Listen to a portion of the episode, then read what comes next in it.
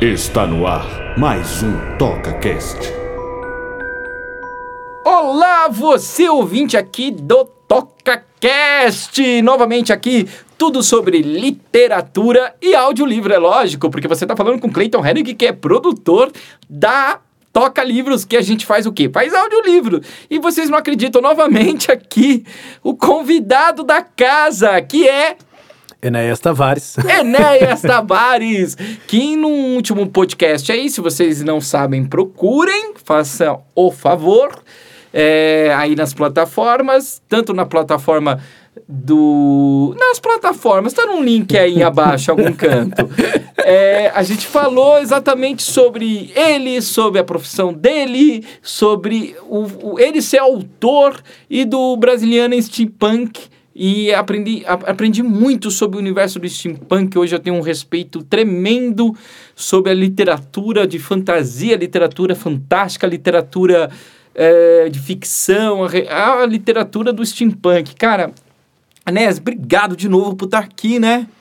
Oh, eu que agradeço, Cleiton. É sempre uma Uh, nas últimas vezes que eu vim a São Paulo, né, porque eu sou lá do Rio Grande do Sul, das paragens sulistas distantes desse país, as últimas vezes que eu vim a São Paulo, Toca Livros acaba sendo parada obrigatória, não só em função dos vários projetos que nós temos, mas também para rever os amigos, né, Cleiton? É lógico. O, Enes, isso é muito legal. Eu, eu acho, acho, que no último podcast eu perguntei, eu, eu, a gente conversou, você trabalha no Santa Marina, em Santa Marina, né? Isso? Maria. Santa Maria. Maria. Santa Gente, vamos.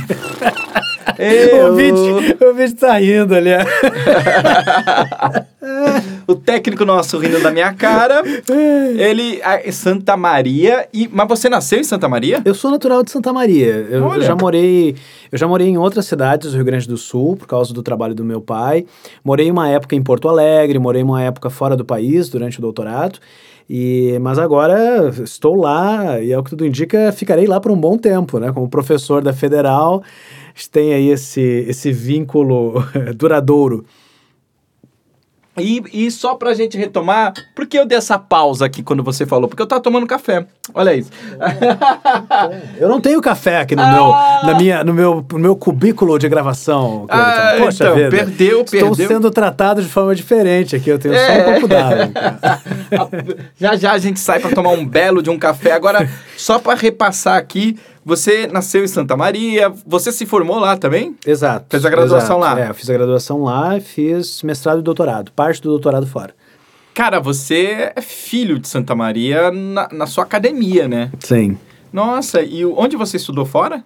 Eu estudei, eu fiz parte do meu doutorado na Universidade de York com um especialista nos livros iluminados de William Blake, que se chama Michael Phillips. Que, que, o, quem é Michael Phillips e quem é William Blake? Né? O William Blake, Clayton, para aqueles que não conhecem, não é só um famoso poeta romântico. Ele era também um artista gráfico e é talvez o primeiro artista independente da história. Bacana. O Blake era um gravurista, então ele criou uma técnica com chapas de cobre e ácido para poder criar uma matriz de impressão de texto e imagem. É, os originais da, das obras do Blake se perderam, né? Depois do, da morte dele, a esposa vendeu para um ferro velho. Acredite. Ah, que legal! Pois que é. legal, né? Vendeu tudo a preço de cobre. É, e nenhuma dessas chapas originais sobreviveu, exceto uma pequena parte, um pequeno pedaço de uma página cancelada de América, uma profecia, que é um dos livros do Blake. E esse pedacinho foi parar na Biblioteca do Congresso, em Washington. O que aconteceu? Dois críticos, né, o Michael Phillips de um lado uh, e o Joseph Viscomi do outro, eles pegaram esse pedacinho e eles fizeram o um caminho inverso. Eles recriaram a técnica do Blake com cobre e ácidos para hoje, num estúdio de gravação contemporânea, poder recriar a arte do Blake. Como a minha tese na época era sobre a criação dos livros iluminados e a relação entre poesia e pintura nesses livros, eu fui até a Inglaterra, até York, até Edimburgo, que é onde o professor Phillips mora, para estudar com ele e trabalhar com ele no ano de 2011. Então eu fiquei seis meses lá, não apenas recriando né, os livros do Blake, mas também estudando facetas, detalhes históricos, é, o que vai acabar levando aí a minha tese de doutorado, que se chama As Portas da Percepção, Texto e Imagem nos Livros Iluminados de William Blake. Cara, que legal! William Blake aí é um... É as pessoas. Engraçado, as pessoas gostam do William Blake sem saber que ele é o William Blake. Você sabe, eu já, eu já percebi isso. Exatamente. Uma das pessoas, acho que sou eu, né? A gente. Acho que o. Eu, eu, eu conhecia a. a, a- o, o que, que é? Litogravura? Meta, metalgravura? É, a lito ou a xilogravura, depende, da, depende do material base que você vai usar para matriz de impressão, seja em metal, seja em madeira. A- Aí metal é lito, né? Exato, exato. Tá, ok. A litogravura aí do, do William Blake, na realidade, eu nem sabia que era litogravura. Pra mim, eu achava na minha cabeça, antes de você falar, que era... Era aquarela, desenhos, rabiscos, carvão, Não. né? Eu, eu, eu, eu conhecia pouco. Mas o, o, o legal é que, que ele, ele, ele figura muito da literatura, do, do filme, do, da cinema, do cinema, de outras áreas que ele transcendeu, já que ele é um cara que não era só poeta, só escritor, era também é, gráfico, ele também transcendeu outros gêneros, né? Depois da Exato. morte, Exato. né? Eu, eu passei a conhecer Blake, a gente falou muito de Alan Moore no episódio passado, né, do, do TocaCast que eu participei. E desculpa, tá, meu querido, mas nós vamos voltar a falar de Alan Moore, tá? Porque Alan Moore tá em todas, né? É, eu acabei conhecendo William Blake com Alan Moore. Por quê? Porque pouco, poucos poetas e artistas, Clayton, são tão importantes para a obra quadrinística do Moore, tá? A gente, tá, a gente tem Blake é, em várias obras dele. A primeira delas, a mais conhecida, é o Watchmen. Né? Todos nós que gostamos de quadrinho, gostamos de cinema, já nos deparamos né, com essa obra é, que é assim referência, né, talvez a maior obra em quadrinhos que nós temos até o presente momento. Tem um capítulo em Watchmen que se chama Fearful Symmetry, que é, é, um capítulo dedicado né, a um dos personagens, o Ozymandias, entre outros personagens presentes ali, e que ele é, um, ele é um capítulo de quadrinho que tem uma particularidade gráfica interessante. A primeira página daquele capítulo tem uma composição de número de painéis e tamanho de painéis que é igual à última. A segunda página é igual à penúltima. A terceira página é igual à antepenúltima. E assim sucessivamente, até a gente chegar nas páginas do meio, que são páginas especulares. Né, que é justamente quando o Ozymandias vai. Ele tem, tem ali uma, uma cena em que tem um sujeito tentando assassiná-lo, né? Sim. E aí o Ozymandias está se, tá se defendendo numa, numa fonte dentro das, das empresas é, White e, e por aí vai, né? O título desse, desse capítulo, Fearful Symmetry, né? Uma assombrosa ou uma terrível simetria. Essa simetria aponta para esses painéis especulares, mas Fearful Symmetry é, é uma expressão que está presente num poema muito conhecido do Blake, talvez o poema mais conhecido da tradição inglesa, que é o The Tiger, né? O, o Tiger, Tiger, burning bright in the forest of the night. Uh, what immortal hand or eye uh, could frame thy fearful symmetry? Então o Moore pega esse fearful symmetry e leva para o Watchman. Além de Watchman, o Moore vai, vai rever e vai revisitar o Blake no do Inferno, né? O, o Jack o Estripador tem aquelas visões dele, né? Uma das visões é com o próprio Blake e como o Blake acabou produzindo uma pintura que se chama The Ghost of Flea, que é um monstro, né? Uma figura super monstruosa. E, e essa pintura, Cleiton, muita gente conhece porque é a capa do disco de ninguém menos do que o Bruce Dickinson, né? O Ah. Chemical Wedding. A capa do, do Chemical Wedding é do William Blake. E todo o Chemical Wedding é uma homenagem do Bruce Dickinson à obra do Blake. Para aqueles, pra aqueles que quiserem dar uma olhada nas letras, por exemplo, tem menções nas músicas a criaturas Blakeanas, como Urtona, Urism, Orc. Eh, e tantas outras criaturas aí que ele, que ele criou. Então, assim, ó, só, só no início dessa conversa, Clayton, a gente já tem, assim, ó, Blake na obra em quadrinhos do Moore e na música do Bruce Dickinson, né? Entre Sim. milhares de outras referências que a gente vai falar daqui a pouquinho. Na literatura, né? Depois no, no cinema e depois na série, né? O, o Red Dragon, Exato. né? O dragão vermelho lá na- estampado na costa do serial killer lá do, do- da série do Hannibal. Cara, aquilo é muito, muito, muito louco. Porque, porque é, eu, eu fiquei com tanta vontade de ter aquela tatuagem nas costas. Assustadora. É né? assustadora, mas Assustadora. Mas é incrível. Ele é, é, é uma, uma visão, inclusive, das costas do dragão, né? Da, do, Isso. que, do que o Blake imaginava ser um, as costas de um dragão. É, o, o Blake, além dos livros iluminados, que a gente vai falar daqui a pouco, ele também tem uma grande carreira como pintor de aquarelas e como gravurista. O que Uhum. pagava as contas do Blake eram as gravuras. Então ele tem gravuras, por exemplo, para edições ilustradas de Shakespeare, de Milton, eh, de vários outros autores lá do, do período, como o William Godwin e a Mary Stonecraft, né, que são os pais da Mary Shelley. Então o Blake fez gravuras para li os livros né, do- do- dos pais da Mary, da Mary Shelley. É, e uma das obras que ele foi fazer foi uma obra de encomendas, que é uma série de aquarelas eh, que ilustram o livro de Apocalipse, o livro de Revelação, o livro da Bíblia. Então, essa pintura que o Thomas Harris usou no, no primeiro livro da série, que é o Dragão Vermelho, é uma pintura que alude a um versículo sobre o grande dragão vermelho e a mulher vestida de sol. Sol, isso. Então, o Thomas Harris, que é um autor estadunidense, né, pegou essa, essa pintura e criou um assassino que é o que é o Dollarhide, criou um assassino Francis Dollarhide que é aficionado por Blake, ele é um fanático, né, que, que ele ele se se ele se entende como o grande dragão vermelho, né? Então ele vai tatuar essa pintura do Blake nas costas.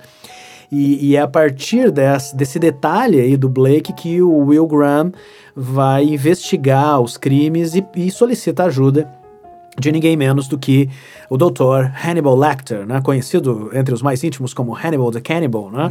um famoso psiqui- psiquiatra né? que, que tem umas predileções aí um, um tanto escusas com respeito à qualidade das carnes que ele serve nos seus jantares né? no final do dia. Cara, é, e eu preciso ressaltar, assim, o filme do Anthony Hopkins é excelente. O Anthony Hopkins dá um show, mas aquela série com aquele ator... Como é o nome do ator mesmo? É, é, a- é a série do que, que teve três temporadas apenas Sim. na NBC, né? Que é o Brian Fuller, que quem interpreta o Hannibal Lecter é o Mads Mikkelsen, um ator dinamarquês aí que é, tem vários filmes, né? Ele fez o Rogue One, né? Ele era o pai da protagonista no Rogue Sim. One. Ele fez o vilão no Doutor Estranho. Do Doutor Estranho. É, mas ele fez um grande filme, cara, que chamado The Hunt. É um filme dinamarquês. Sim, o Caçador foi lá, o né? Caçador, né? Que é esse, esse professor, né? De, de escola primária, enfim, que que acaba sendo acusado de pedofilia, né, por uma, por uma menina, é, é, uma, é um mal entendido, mas é um filme fascinante sobre o quanto essa pequena comunidade começa a, a persegui-lo depois dessa acusação, né? E ele é o novo Hannibal Lecter, né, dessa série do Brian Fuller.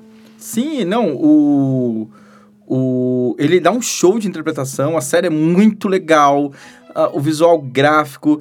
É, não, mas é pra falar exatamente assim, pra gente não fugir do tema, porque a gente é bom pra fugir do A tema. gente- é, nós somos bons. nós A somos gente é bons. bom.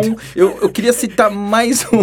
Vamos lá, vamos embora. Eu queria citar mais um, um desenhista, na realidade, um ilustrador que era fã declarado do, das obras, dos desenhos do William Blake e que vai dar forma, inclusive, pro Conan o Bárbaro, que é o Frank Faze, Fra- Faz- é, o Frank Frazetta. Eu nunca sei É falar. no- Gazeta, eu acho. É, não, é Frazetta. Frazeta. É, como eu não sei a nacionalidade dele, na realidade, eu devia ter feito essa pesquisa antes. É, vamos lá. Equipe técnica, Equipe- por gentileza. Equipe técnica. Ele nasceu na Flórida, nos Estados Unidos. Cara, eu não sei, não sabia, eu não sabia disso. Sim. Não sabia disso. E ele, ele, ele é vivo até hoje, por incrível que pareça. Não, ele morreu. Não, ele oi, morreu- Decida-se, Clayton. Caraca, não, ele morreu. Ele morreu em 2010. Eu sei porque meu tio é ilustrador e ele veio me contar com muita tristeza, que ele é muito fã Tá. do, do Frazetta, do Buscema, todos esses caras de, que, que, desenha, é, desenha é, faz estilos fantásticos. Uhum. E o Frazetta era um grande fã do William Blake e ele fala que ele, não, ele aprendeu a desenhar depois que conheceu as obras do William Blake, né? E, é, e, e- é, tem uma particularidade ali muito grande do, do Frazetta e do William Blake que, que, que é o estilo gráfico, como esses personagens eles ganham um- uma magnitude muito grande, assim. Você pega aquele...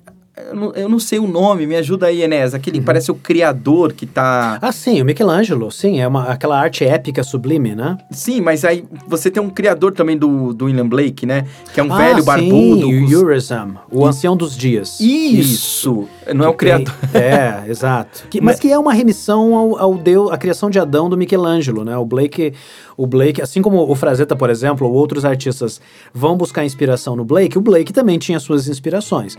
Então ele tem cartas falando, né, do, do quanto ele, ele adora os afrescos da Capela Sistina. Ele Nossa. nunca foi à Itália, era um, era um artista pobre, eh, mas ele conhecia a Capela Sistina via gravuras.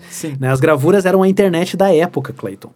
Né? Então você não precisava ter ido a Roma, ou ter ido à Itália, ou ter ido a Florença, ou a Paris, por exemplo, para conhecer as grandes obras, porque os gravuristas eles eram artistas baratos que iam nesses lugares, faziam uma cópia à mão e depois reproduziam né, para publicar livros especiais. O Blake conhecia então essas gravuras e, e o Antigo de Dias, que é essa pintura que tu mencionas, que inclusive aparece numa cena do Hannibal.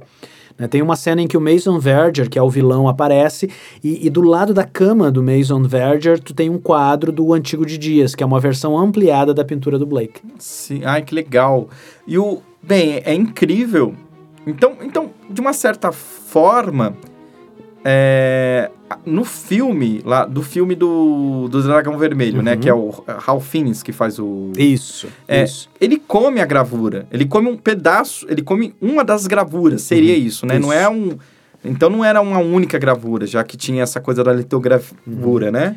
É, essa pintura não, essa pintura ela era original, porque Ah, é uma tá. série de aquarelas. Ah, essa tá, é uma ok. série de aquarelas, não é a técnica com ácidos que o Blake desenvolveu, porque é é uma, é, essa é uma, é, uma, é uma peça que tem só desenho, né? Uhum. Então, o que diferencia, por exemplo, o livro iluminado das outras obras do Blake é que, assim, quando era só uma, uma, uma imagem, aí ele fazia, ah, ele fazia uma aquarela, ou ele usava outras técnicas, né? Ele, ele, ele fazia pinturas com têmpera também, que era uma, um estilo de arte que competia no período com as pinturas a óleo. O Blake não gostava muito da pintura a óleo, ele não era um bom artista nessa técnica, então ele vai fazer também obras com têmpera. Mas as obras eh, com, com ácidos era para produzir um- uma mescla de texto e imagem.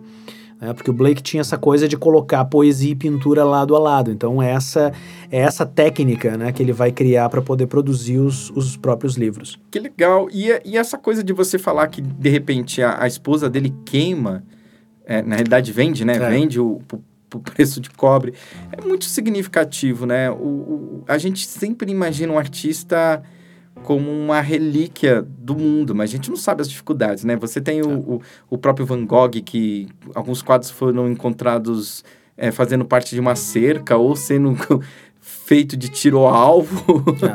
E, o, e tem um artista que eu gosto muito que, se não fosse por causa de uma, uma faxina no hospício, nunca teria encontrado as obras dele, que, que, que é um pouco. Não é bem contemporâneo, eu acho que.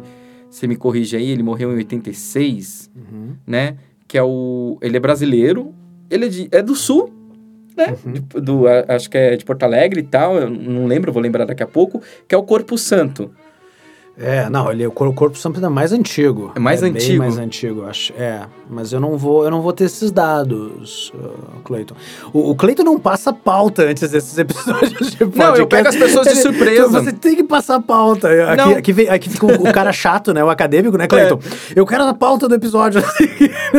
eu adoraria falar sobre o corpo Olha, santo, mas- mas, é, porque mas é é, muito- é esse, é esse muito fácil, dramaturgo, né? Assim, É. é um dramaturgo, assim, um cara que... É, é engraçado tu falar do corpo santo, É o José Joaquim de Campos Leão. é, porque, porque É. Quando, eu, quando eu conto para as pessoas da minha fascinação com o Blake, porque o Blake era um cara que os contemporâneos dele, Clayton, não sabiam se ele era um gênio visionário ou um sujeito meio maluco, Uhum. né? Porque você nunca sabe, né? Não, não tem como saber, né? E o Corpo Santo é a mesma coisa, né? A mesma coisa. É um- É, uma, é um artista, assim, visionário, é um artista que, que produziu muita coisa durante a sua vida, mas que para muitos dos seus contemporâneos e familiares era, era um biruta, era um louco, Sim. né? Sim, é um. É um é, imagina, não, mas quem lê as peças dele, imagina, em pleno século XIX, né? O cara. Agora que eu me lembrei, o cara morreu em 83, você em pleno século XIX. E ele. E ele escreve o que ele escreveu. Era para ser internado. Né? Você. você e é bem legal, assim, só para vocês entenderem o que a gente fala tanto de literatura estrangeira tal. O, o, o Corpo Santo, na minha opinião, ele é o criador do teatro do absurdo bem antes do o, o Bourré de Alfred Jarry, né? E bem antes do, do Ionesco. Só para vocês terem uma ideia, se localizar aí, um dia quando a gente poder brigar sobre questões quem inventou o quê, foi o Corpo Santo que inventou o Teatro do Absurdo, pronto, ponto final, falei, questionei, né? Eu sou muito brasileiro, bato Tá aqui bom. no peito. Vambora. isso aí. É isso aí. Não entendo nada de futebol, mas entendo dessa uma parte. outra, É. uma outra piadinha, né, que tem a ver agora com Moore, não Moore e Blake, mas Moore e Corpo Santo, tá?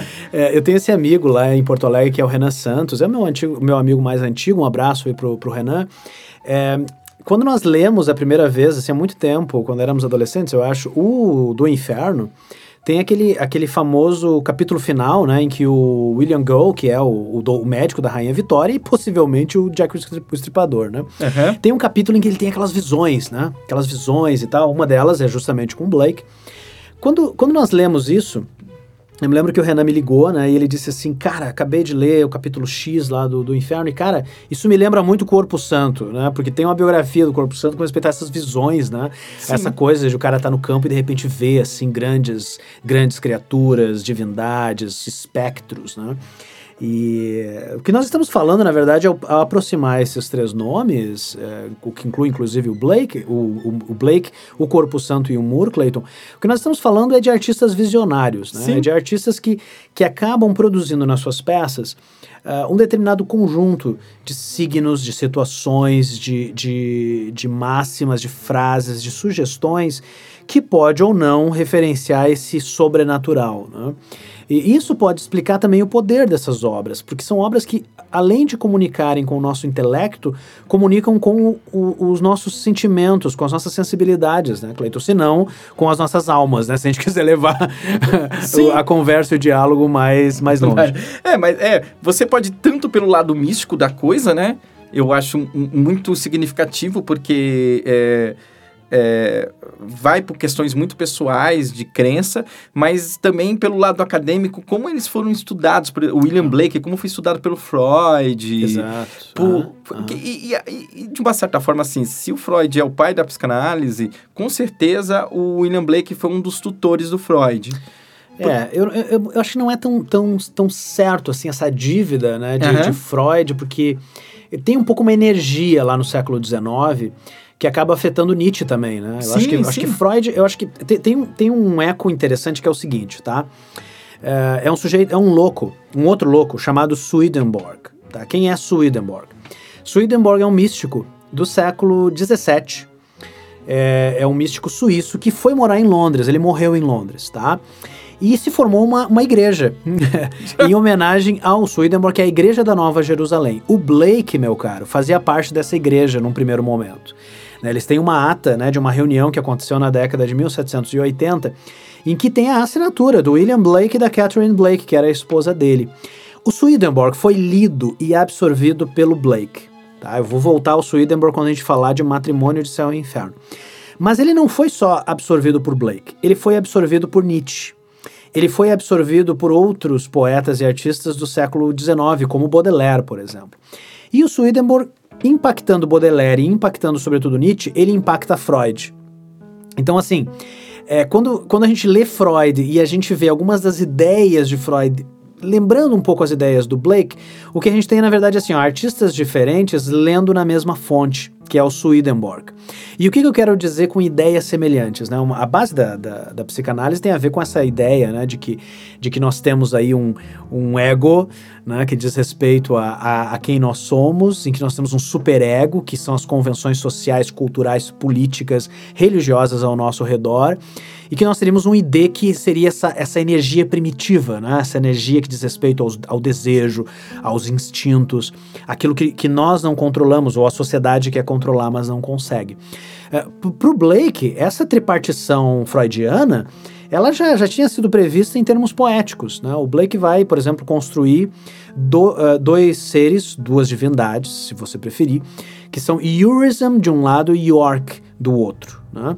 Eh, o Eurism, ou Your Reason, é um anagrama né, para a sua razão, a sua capacidade de racionalidade, ou o princípio apolíneo, se a gente quer pensar em Nietzsche, que vai se opor a o Orc, que é o coração, que é a energia poética, que é a energia demoníaca, né? Ou o princípio dionisíaco, se a gente quer de novo remeter a, a, a Nietzsche, né? Aham. É, então, quando a gente pensa assim, ó, em Eurism e York para Blake, princípio apolíneo e princípio dionisíaco para Nietzsche e ego, superego e id para Freud, nós temos aí um desenvolvimento de ideias, né, que elas, elas querem comunicar a mesma coisa. Mas é que um está fazendo isso na arte, outro está fazendo isso na, na filosofia e Freud, por último, está fazendo isso na ciência ou na psicanálise, né? É, e essa é uma relação muito interessante, assim, que acaba dando conta de algo que todos nós sabemos, né? Nietzsche, no Nascimento da Tragédia, diz que os princípios apolíneo e dionisíaco, antes de estarem na arte, eles estão na natureza. Nós sabemos, nós vivenciamos isso dentro de nós, né? A nossa capacidade racional, controladora, os nossos esforços de ordenação, eh, que volta e meia entram em conflito com, com, os, com os nossos desejos, com a nossa libido, eh, com tudo aquilo que a gente não consegue controlar muitas vezes. Uau! Fomos longe, hein? Fomos longe. Fomos longe, fomos longe. Sabe, sabe aquela, aquela figura assim, padrinho? Esse é o momento, esse é o momento em que o ouvinte, a ouvinte, né, do TocaCast diz assim, mas vem cá, esse não era um podcast de cultura pop, geek É verdade. e de audiolivros Caraca, de não. cultura geral. Mas- não, mas, mas- é isso também, né, Cleiton? É isso também. É né? isso. Não, mas é incrível. E eu vou defender que a arte, assim, a natureza, é lógico, tá sempre em primeiro lugar, porque ela tá aí pra dar. É, o, nosso, nosso técnico fez um desenho muito bonitinho agora que fez assim, uou! Com a cara aí, né? Você que tá ouvinte, você pode ver o desenho, tá aí. mas o. eu- eu- eu- a natureza sempre em primeiro lugar, a arte em segundo e em seguinte a filosofia e a psicologia estudando a arte para dar vazão à razão, o sentimento, às nossas psicoses e tudo mais. É, eu, eu, eu só quis lembrar disso porque é muito engraçado, o Enéas. Isso em teatro acontece muito, né? Ah, antes de qualquer análise do Freud, por exemplo, ele, ele gostava muito das, das peças gregas, tá aí o Síndrome de Édipo, que, que ele gostava tanto. Ah, é engraçado, a arte, ele é um, é um prelúdio de algo, né? Ele é um... Na, na realidade, ele é um... Ele, ele antecede, né? Ele... Ele é o, é o prefácio do, do que vai vir, aí vem a psicologia e estuda. É- é- isso é muito comum. Quando acontece ao contrário, quando a gente pega termos da psicologia e tenta transformar em arte, é, principalmente em teatro, sai cada merda. Exato, exato. É impression- outra coisa. É outra coisa, é, impressionante. Eu- eu- É é uma análise que um dia eu, eu- Ou a gente pode falar agora, porque a gente fala pouco, né? Não. É exatamente isso, assim, quando eu, eu vejo muito isso em teatro, principalmente. O cara vai lá, vai falar, ai não, essa peça é baseado no Assim Farava Zaratustra do, do Nietzsche. Do É uma Nietzsche. merda, cara. Nossa, é. muito chato, é muito horrível. Ao mesmo tempo, tá ali já. Aquilo que o Nietzsche quis falar já estava ali algumas tragédias gregas. Como a arte se presta muito à comunicação da filosofia e da psicologia, e como a filosofia e psicologia é um sustento intelectual que, se o artista tentar transmutar, ele ele tem que ser muito genial, senão fica patético. É muito louco isso. É, eu, eu tenho. Nós já discutimos isso no outro episódio, Clayton, da alta cultura, da cultura popular e tal, né? Eu, eu acho um problema sério do século XX a confusão que se estabeleceu entre arte conceitual, arte experimental e arte popular, né? É, eu, eu- obviamente, cada artista tem o seu, o seu proceder artístico, mas eu acho, eu acho o seguinte, né? O, o objetivo primordial de qualquer artista deve ser a comunicação. Né, Os artistas precisam comunicar algo. É, E eles precisam se preocupar que esse algo seja inteligível, né? Como, por exemplo, um escritor que vai descrever uma cena e escreve de qualquer jeito. Uhum. Né? É um problema comunicacional. O leitor olha e diz assim, cara, eu não estou entendendo o que está acontecendo. E isso é um problema da arte, é um problema do artista, né? Só que muitas vezes, alguns, alguns artistas, isso vale para literatura, isso vale para teatro também, né? Parece que se criou essa cultura que se não for difícil, se não for hermético, se não for experimental, se não for conceitual, não é arte. O que é um absurdo, né? E- Esse é o, é o verdadeiro teatro, para não dizermos a arte do absurdo, né? Porque Sim. a arte, desde o início, diz respeito à conexão. Diz respeito a, dois seres humanos, um artista de um lado, um xamã de um lado, um profeta de um lado, um poeta de um lado, e, e o, e o seu ouvinte, o seu público do outro. E a forma como é, essas duas pessoas, esses dois seres humanos vão se conectar. a forma como eles vão dialogar, daí vem a palavra diálogo, né? É, e eu, eu gosto muito de, de, de, é, da arte clássica por isso, né? Porque uh, existe essa ideia errônea de que a arte clássica ela é elitista. Ela pode até ser elitista, podemos dizer vários exemplos aqui, mas, mas antes de ser elitista, ela é popular. Sim. Né? Ou quando tu cita, por exemplo, Édipo Rei. Édipo Rei, pelo amor de Deus, Édipo Rei é, é, é, é a precisão artística né, na sua melhor forma. Sim, é uma arte complexa, é uma arte que nós podemos tirar mil coisas ali, desde a discussão política, a discussão psicológica que o Freud tirou, né? É, mas acima de tudo é uma história de suspense. Sim. Né? Não é quem matou Odette Reutemann, né? Agora eu denunciei minha idade aqui, Cleiton. não é quem matou Odette Reutemann nem quem matou Laura Palmer, né? Porque antes disso, Sófocles, em 429 a.C., já, já se perguntavam quem matou o rei Laio. Sim. e a partir disso nós temos a maior tragédia grega de todos os tempos. Então, né? então a maior dica para você ouvinte, eu vou dar uma dica para você que fala que tá cansado do teatro. Eu escuto muitas coisas assim, né, sobre uhum. teatro, né? Eu, eu tô um pouco afastado dos palcos, mas eu sempre escutei isso durante o meu trajeto, meu trajeto no, na vida artística. Ah, eu não gosto de teatro porque eu não entendo. Cara, isso é um absurdo. A gente fez o público não entender a gente. É um absurdo. E eu tô falando de público de toda a qualidade. É, então fuja de, de resenhas do tipo, não vão assistir. É um, é, isso é uma obra é, adaptada, é, um, é, uma peça do Shakespeare adaptada. Porra, por que adaptada? Olha, isso, isso é polêmico, isso é, é polê polêmica. Eu, não quero, eu vou falar mesmo. Por que, porque adaptado, o homem não era bom o suficiente, tiveram que adaptar a obra dele. Uhum. Um é adaptado, uma, uma releitura. Releitura, gente, fuja. A pessoa está tentando te enganar. Outra coisa, é uma experiência teatral, um experimento. Experimento? Vocês ainda estão experimentando? Não, quando estiver pronto, vocês me mostram.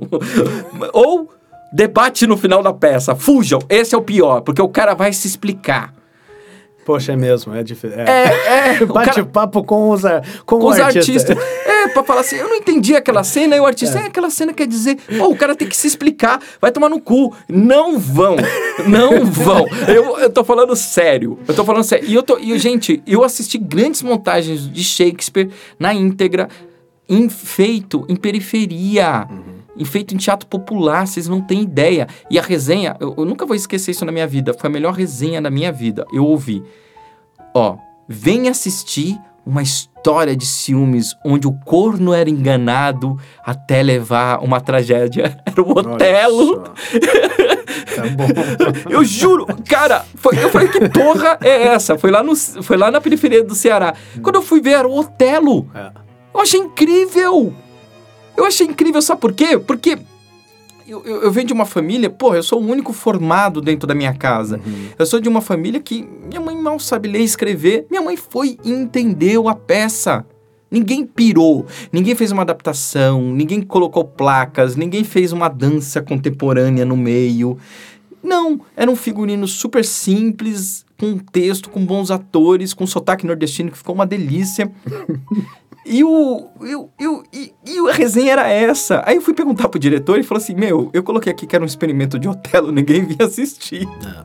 Coloquei que era um corno que matava a mulher no final. Cara, todo mundo veio assistir.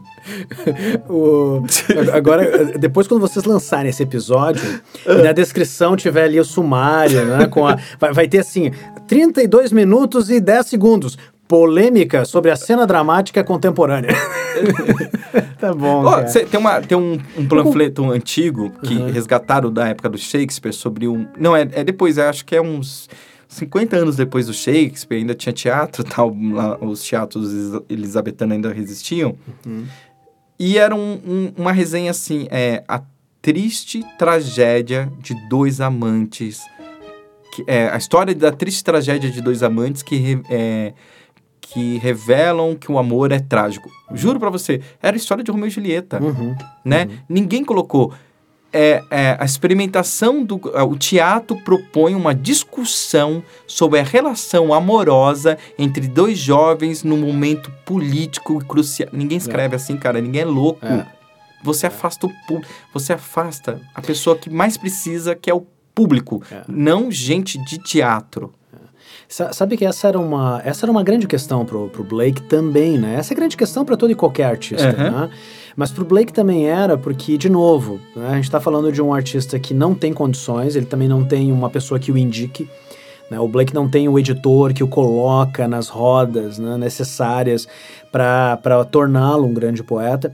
Então o que, que o cara faz? Né? Ele pega o conhecimento que ele tem, que é esse conhecimento da gravura, ele cria né, uma, uma técnica com ácidos e com essas chapas de cobre para fazer uma coisa que ninguém tinha feito ainda, pelo menos no mundo editorial londrino, Cleiton, que é fazer uma matriz de impressão com texto e imagem. O que eu quero dizer com isso? Livro ilustrado. Né, hoje, para nós, é mais do que comum a gente pegar um livro que tem uma ilustração e tenha, e tenha texto, né, com texto é, dialogando com a imagem, enfim. Em 1789, que é quando Blake é, cria a técnica do livro iluminado, é, nota que é o mesmo ano da Revolução Francesa, né? A Revolução Francesa vai, vai estourar é, em Paris e vai chegar na Inglaterra. Muitos artistas vão, vão acreditar num primeiro momento na Revolução, o Blake é um deles, isso até se reflete em outros livros iluminados. E em 1789, ele vai contar né, para o seu biógrafo que ele viu um fantasma. Né? Ele tinha perdido um irmão anos antes, e ele disse: O meu irmão Robert Blake apareceu no meio da noite e me contou, né, a partir do conhecimento demoníaco que ele havia obtido, como unir texto e imagem numa única chapa de impressão. Caraca! E aí, com isso, ele vai criar essa técnica para produzir os mesmos livros. Os primeiros livros que são, que são compostos, Clayton, é as canções de inocência e as canções de experiência, que, que é o grande sucesso do Blake, né? É um livro que vai ter mais cópias. É, para os ouvintes que adoram YouTube, eu acho que o título desses dois livros não surpreende, né? Porque o penúltimo, o penúltimo disco do YouTube é Songs of Innocence. E o último disco que acabou de sair, faz semanas que, que, que o disco foi lançado, se chama Songs of Experience. Né? E nas canções dos dois álbuns, né, nós temos remissões diretas a Blake e diretas a alguns poemas das canções de inocência e experiência. Outro dia eu estava brincando com o quadrinista, né, o Fred Rubin, que, está fazendo aí um, um, quadrinho baseado na obra do Blake. E o Fred disse assim: Enéas, eu coloquei aqui uma personagem vestindo uma camiseta do Radio Red. Eu acho que não tem a ver, né? Daí eu, eu respondi para ele, cara, quem sabe a gente coloca The Doors, né? Porque tem o, o Jim Morrison, The Doors of Perception é uma expressão do, do Blake. Ou quem, ou quem sabe YouTube. Mas aí eu disse, cara, segura aí, deixa eu dar uma olhada. Aí olha que bizarro, Clayton. Joguei no Google Radio Red William Blake. Aí vem uma série de notícias, né, de uma das canções do OK Computer, né, que é um dos grandes discos do, do Radio Red. a primeira música, cara, é, o, o vocalista compôs a partir de uma edição de canções da Inocência e Experiência. E, e, essa, e essa composição foi, foi descoberta da forma mais hilária, né? É, me, me ajuda aí com o nome do vocalista do Radiohead, é o Tom York? Tom não, York. Vamos não é Tom porque, York, ou é? Porque o Thiago, que é o nosso captador aqui, ele tem que saber, ele é um é roqueiro... Tom, de... É Tom York, mas eu, eu não tô... Ou não, né? Tom York, Tom York, é, tá, é. tá, beleza. Então tá, vamos, vamos conferir, né, com a nossa, nossa produção. então, assim, aí o que aconteceu, né? O, o, Tom York, alguns anos atrás, ele pegou uma caixa de livro velho e deu para um sebo em Londres. Ó, oh, fica aí. Aí o menino que trabalhava no sebo, que, é, que era fã de Radio Red, começou a, a folhear livro velho e, e pegou essa edição de Canções de Inocência e Experiência do Blake. E de repente ele lendo os poemas, ele viu que tinha versos de uma canção do OK Computer na margem. E disse: Olha só que estranho, o leitor desse livro era fã do Radio Red. Quando ele abre a primeira página, tem a assinatura do Tom York. Ou seja, ele compôs uma das letras mais conhecidas do OK Computer enquanto estava lendo William Blake. aí eu voltei, eu vou colocar o link dessa notícia aí depois na descrição, né, para os ouvintes que quiserem saber mais. Aí eu voltei pro, pro Fred Rubi e disse: Fred, tu não vai acreditar, cara. Por favor, deixa essa personagem com a camiseta do Radio Red, porque sim, o Radio Red também tem a ver com o William Blake. Cara, meu, faz muito sentido aqui algumas coisas. Né? Ó, e, e, é muito louco, assim, porque de repente, assim, agora a gente tem que falar exatamente disso. Você, você passou rapidamente, mas de falar, esse quadrinhos que tá saindo não é só a ilustração do. Como é o nome dele? Fred Rubem. Do Fred. É um quadrinista lá do Sul. Ele já lançou três álbuns de quadrinhos, dois uhum. dedicados ao Cão Negro que é um personagem do César Alcázar, que é uma obra viking, assim, estilo Conan, e ele lançou um álbum steampunk assinado pelo Azé Cordenonze, que é o Arquivos Secretos do Le Chevalier. E agora nós estamos trabalhando num quadrinho que vai se chamar O Matrimônio de Céu e Inferno. Então, isso que eu queria que os ouvintes escutassem. Que esse quadrinho tá, tem participação do Enéas, de uma obra que você traduziu, né, Enéas? Exato. exato. Isso, uma obra que vai ser lançada pela editora Alexandria. Pela Nova Alexandria. Nova Alexandria, obrigado por me corrigir. A gente tem áudios livros aqui da Nova Alexandria, principalmente o- a nossa série de terror, né? O- o- os livros do lobisomem, livros exatamente. Morta-Viva. O é, convidado do Drácula, convi- que é narrado pelo Paulo Carvalho, inclusive. Sim, que narrou a lição de anatomia, né? Aí do Enéas. E o, agora, essa tradução vai, vai virar livro. É uma tradução nova aqui no Brasil? Pois é, eu. Aqueles, aqueles que acompanham o meu trabalho no Brasiliano Steampunk sabem da importância que a palavra transmídia né, tem para aquilo que eu faço.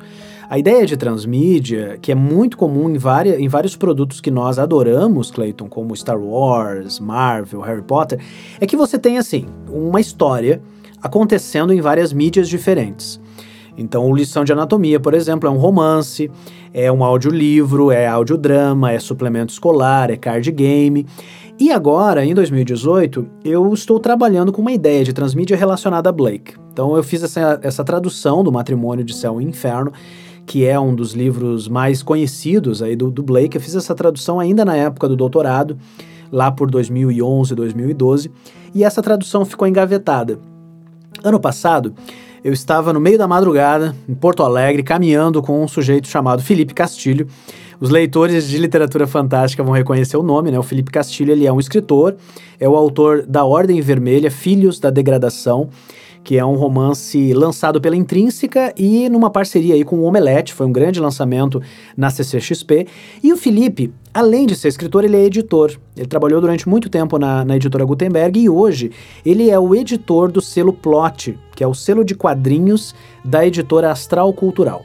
Lá estávamos nós em Porto Alegre, depois de um evento de literatura fantástica, bebendo, caminhando, e o Felipe olha para mim e diz assim: Enéas, tu que trabalha com Blake, ou você que trabalha com Blake, né? Paulo não fala tu, você que trabalha com Blake, o que, que tu acha, cara, de uma. de uma. O que, que você acha de uma quadrinização ou de uma adaptação de Matrimônio de Céu e Inferno, que é uma obra do Blake que o Felipe gosta muito? Eu olhei pro Felipe e disse assim, cara, eu vou adorar fazer isso, mas eu tenho uma contraproposta. Que, além de uma adaptação, nós não fazemos uma história inédita? né, na qual a adaptação do livro do, do Blake vai, vai compor cenas contemporâneas de uma história policial a lá Quentin Tarantino. Quando eu disse isso, os olhos do Felipe Castilho brilharam, né, os meus já estavam brilhando, e nós começamos ali a trabalhar nesse projeto, que é uma graphic novel de 90 páginas, é, 100 páginas, que é uma história contemporânea, uma história policial que se passa em São Paulo hoje, Clayton. São quatro personagens, tá? Uma acompanhante de luxo, uh, uma artista que, que tem experiências visionárias, né? Para não dizer motivadas pelo uso de determinadas substâncias, um assassino de aluguel e um pastor evangélico corrupto. Esses quatro personagens vão, vão, se- vão se encontrar, vão compor a mesma história, e aquilo que vai caracterizar a relação deles é uma relação direta ou indireta com a obra de William Blake. Então, o Matrimônio de Céu e Inferno vai ser publicado com roteiro meu e ilustrações do Fred Rubin na Bienal do Livro de São Paulo, agosto desse ano, agosto de 2018, e vai ser publicado pelo selo Plot com a editoração então do Felipe Castilho. Conversando com o Felipe, nós pensamos, por que não pensar também nessa ideia de transmídia, né, para isso que a gente vai fazer com o William Blake. Com isso, tem já um diálogo meu com a Nova Alexandria de publicar as minhas traduções Blakeanas por eles, né, com edições caprichadas, com a, a reprodução das lâminas originais, com nota de tradução, aquele tipo de edição, né, que, que entusiasta de poesia e entusiasta acadêmico adora, né? e não poderia faltar se nós vamos ter história em quadrinhos. Se nós vamos ter a tradução comentada, o que, que não poderia faltar, Clayton? O audiolivro. O audiolivro. Ah, o audiolivro, né? É lógico. E essa é a razão de eu estar aqui na Toca Livros hoje. Né? Nós, eu, eu vim até a, a Toca Livros nessa, nessa vinda a São Paulo para que nós gravássemos o audiolivro de Um Matrimônio de Céu e Inferno. Um audiolivro que vai sair junto, então, com a tradução comentada e com a graphic novel. Toca Livros, Nova Alexandria e Plot apresentam...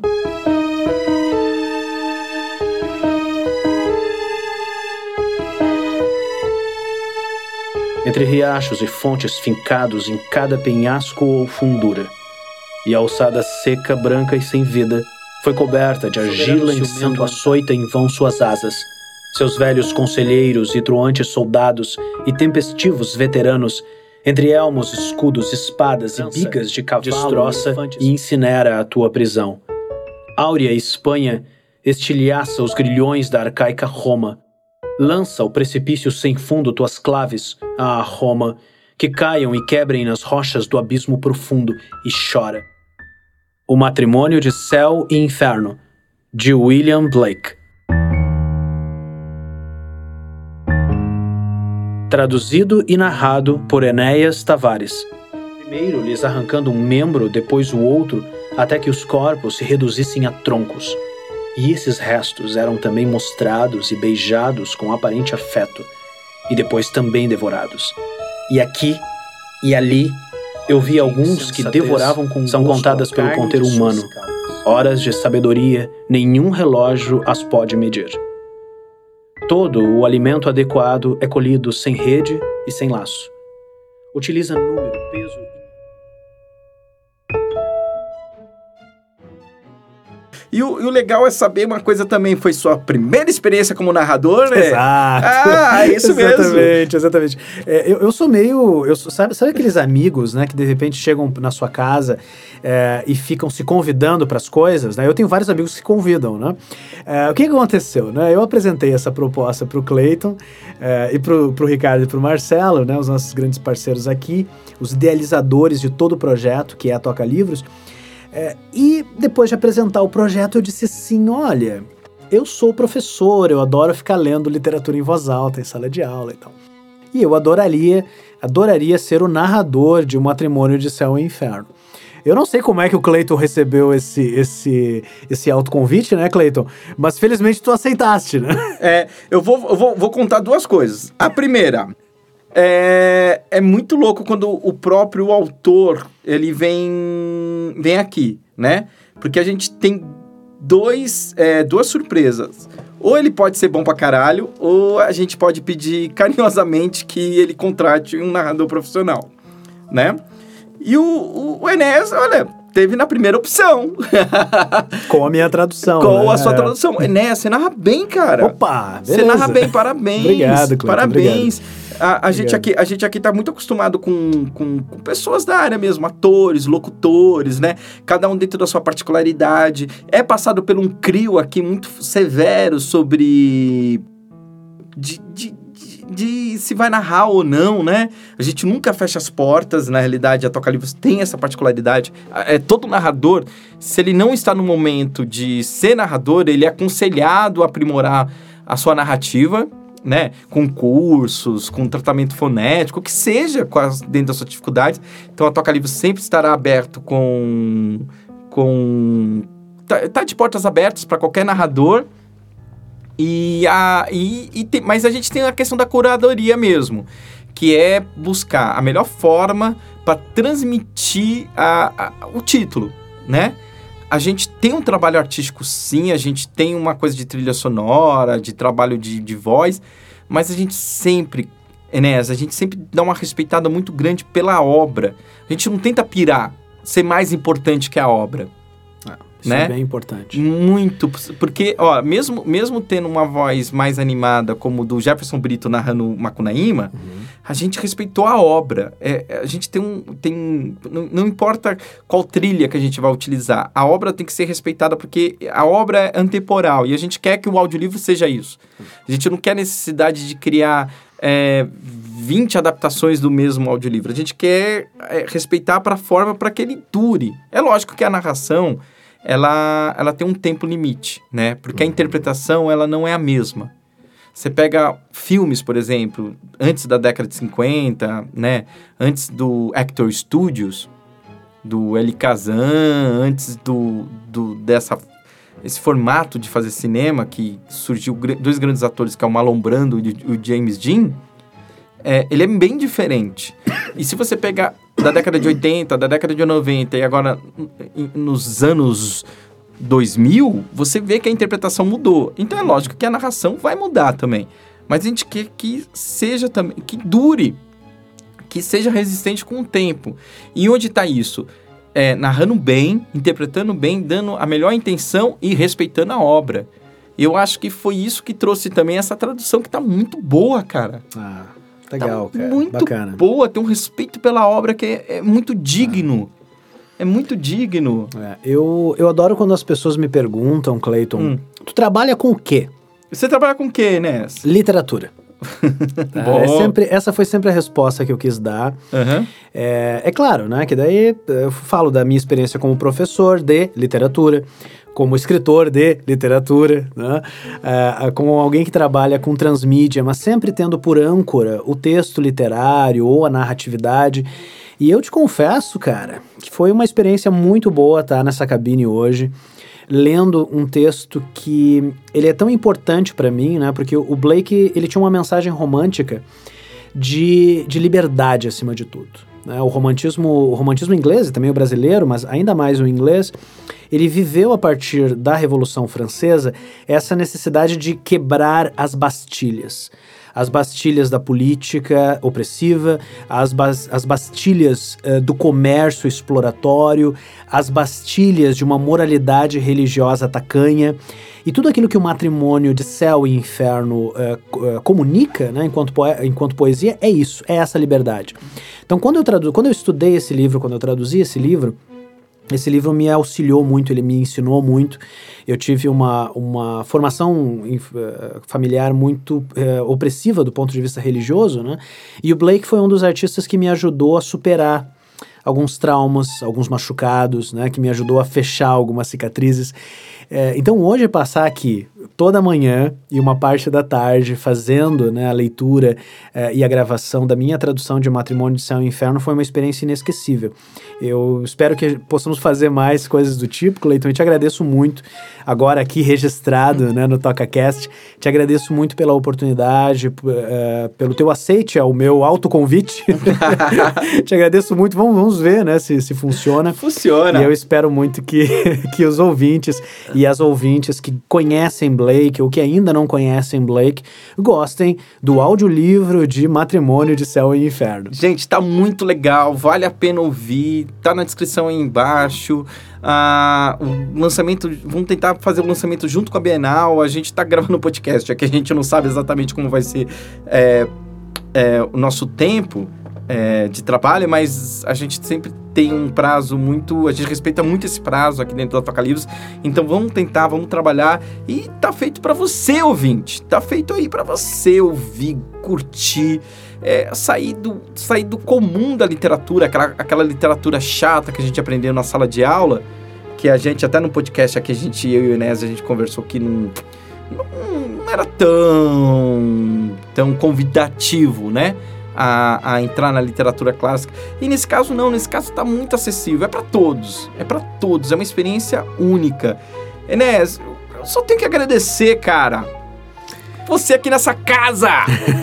aqui na Toca Livros! Oh, valeu, muito valeu. obrigado meu pela aula, é sempre muito. Nossa, eu saio muito realizado, assim, É. muito. E eu, eu vou deixar, além do meu agradecimento, né, costumeiro, vou deixar outro, outros, outros dois convites aos ouvintes e às ouvintes. Lá em Santa Maria, na Federal, nós temos um projeto de pesquisa dedicado ao, ao Blake. Tá? Então a gente tem várias ações legais. Nós já organizamos periódicos eh, com artigos críticos, eh, já fizemos algumas outras traduções além do matrimônio. E tem duas pesquisas muito interessantes que eu vou deixar depois o link aqui, caso né, tenhamos aí in- interessados ou pessoas que querem saber mais, que estão sendo feitas nesse momento por dois doutorandos, dois orientandos meus de doutorado. A primeira pesquisa é o Andrew Santos, que escreve também, né? um- é, um, é um jornalista lá do Sul, que tem uma, uma carreira muito bacana como escritor de fantasia. É, e ele tem uma pesquisa de doutorado que é dedicada, Clayton, a estudar a influência de William Blake na obra literária da Anne Rice. Tá? E quem é Anne Rice? É a autora das crônicas vampirescas, né? Aqueles que Sim. viram a entrevista com o vampiro. Mas como assim tem Blake em Anne Rice? Tem. Desde Entrevista com o Vampiro, passando por O Vampiro Lestat, passando por A História do Ladrão de Corpos e Memnoch, a Anne Rice revisita vários momentos da obra do Blake e o Andrew está estudando justamente isso na tese dele. O segundo, o segundo link, a segunda indicação é a Suellen Cord Cordeville, que é uma professora do Pará que atravessou o país para estudar conosco lá no sul. Tá? Ela está em Santa Maria hoje, né? E ela é do Pará. E a Suelen está estudando o que, Clayton? A influência de William Blake na obra de Alan Moore. Nós Uau! fizemos até um infográfico disso, tá aqui o link também, né? Um infográfico que de um lado tem uma linha do tempo do, do Blake e do outro lado a inserção do Blake na obra do Moore, como o Watchman, que nós já mencionamos, o do Inferno, o próprio Liga Extraordinária, entre outras eh, grandes obras aí, né, que o mago de Northampton fez para homenagear o outro mago romântico inglês, que é o Blake. Então, se você é geek aí, gente, fica a dica. Ser geek com inteligência é tudo. A gente é uma gangue, nunca esqueça disso, tá? É, gente, obrigado, obrigado ouvinte, obrigado Enéas. Chegamos aqui ao fim de mais um TocaCast e a gente espera você na próxima para falar de literatura, de informação, cinema e audiolivro. Ok? Até mais, Enéas. Até mais, um grande abraço, queridos. Tchau, tchau. Tchau, tchau.